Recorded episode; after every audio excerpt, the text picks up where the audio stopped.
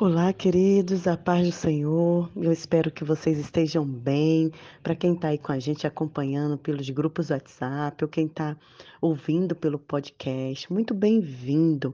E eu espero que você esteja também compartilhando a nossa dose diária. Hoje, Salmo 108, a confiança em Deus.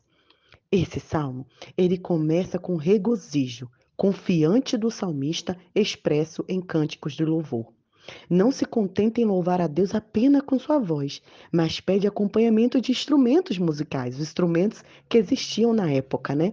O salmista proclamará o nome de Deus entre as nações e louva a Deus de forma específica por sua misericórdia e fidelidade. Quantas vezes nós já fomos agraciados pela misericórdia e fidelidade do Senhor, né?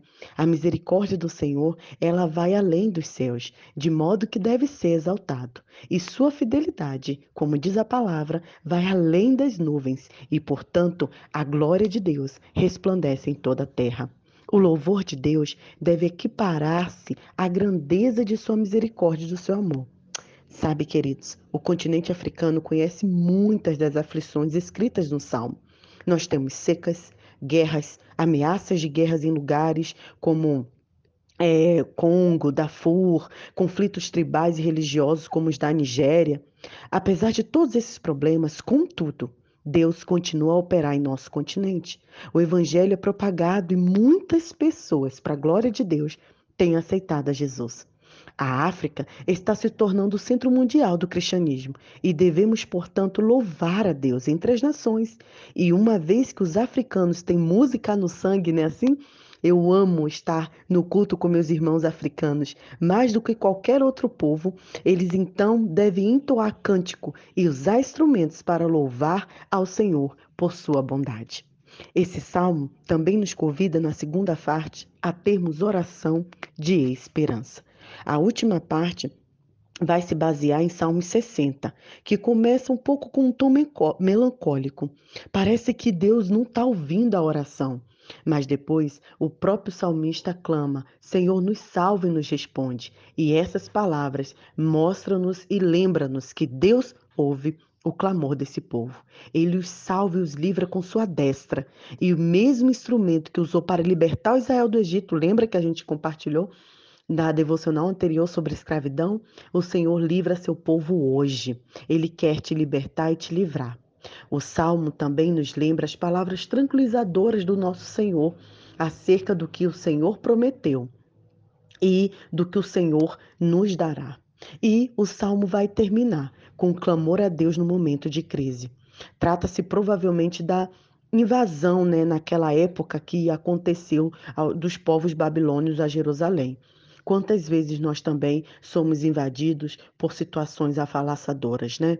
Avassaladoras. Agora o povo clama ao Senhor para lhe dar vitórias sobre esses inimigos e nós precisamos clamar também. Precisamos entender e como diz o nosso versículo de hoje, que com o Senhor nós seremos vitoriosos e nossas batalhas, queridos, nós enfrentaremos com o joelho no chão. Porque sim, Deus é o Deus que nos guia, que nos conforta, que nos direciona. Por vezes temos sensações de que eh, nossos países enfrentam crises nacionais por conta de tantas secas e epidemias e pandemias que tivemos também. Em momentos assim, nossos governantes com frequência suplicam a Deus que não permitam a calamidade. Nosso clamor pode ser que, semelhante à do salmista, Senhor, presta-nos auxílio, nos socorre, porque muitas vezes os nossos governantes não sabem como agir. Mas Deus, Ele ouve nossos clamores. E é por isso que esse salmo termina com a garantia que o Senhor dará vitória e esmagará todos os inimigos do seu povo. Eu não sei pelo que você está passando hoje.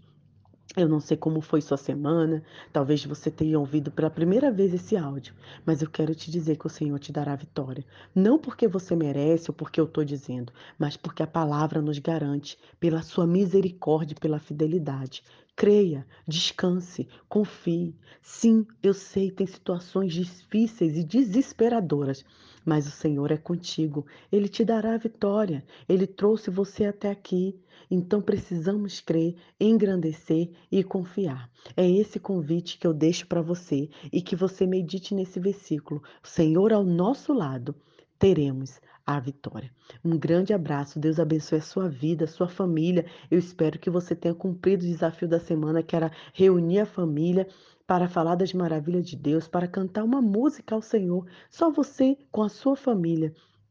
E assim você terá um final de semana de paz, uma vida mais tranquila. Não que não vai ter mais lutas, mas você terá certeza que a vitória é certa. Deus te abençoe. grande abraço, Nai Duarte.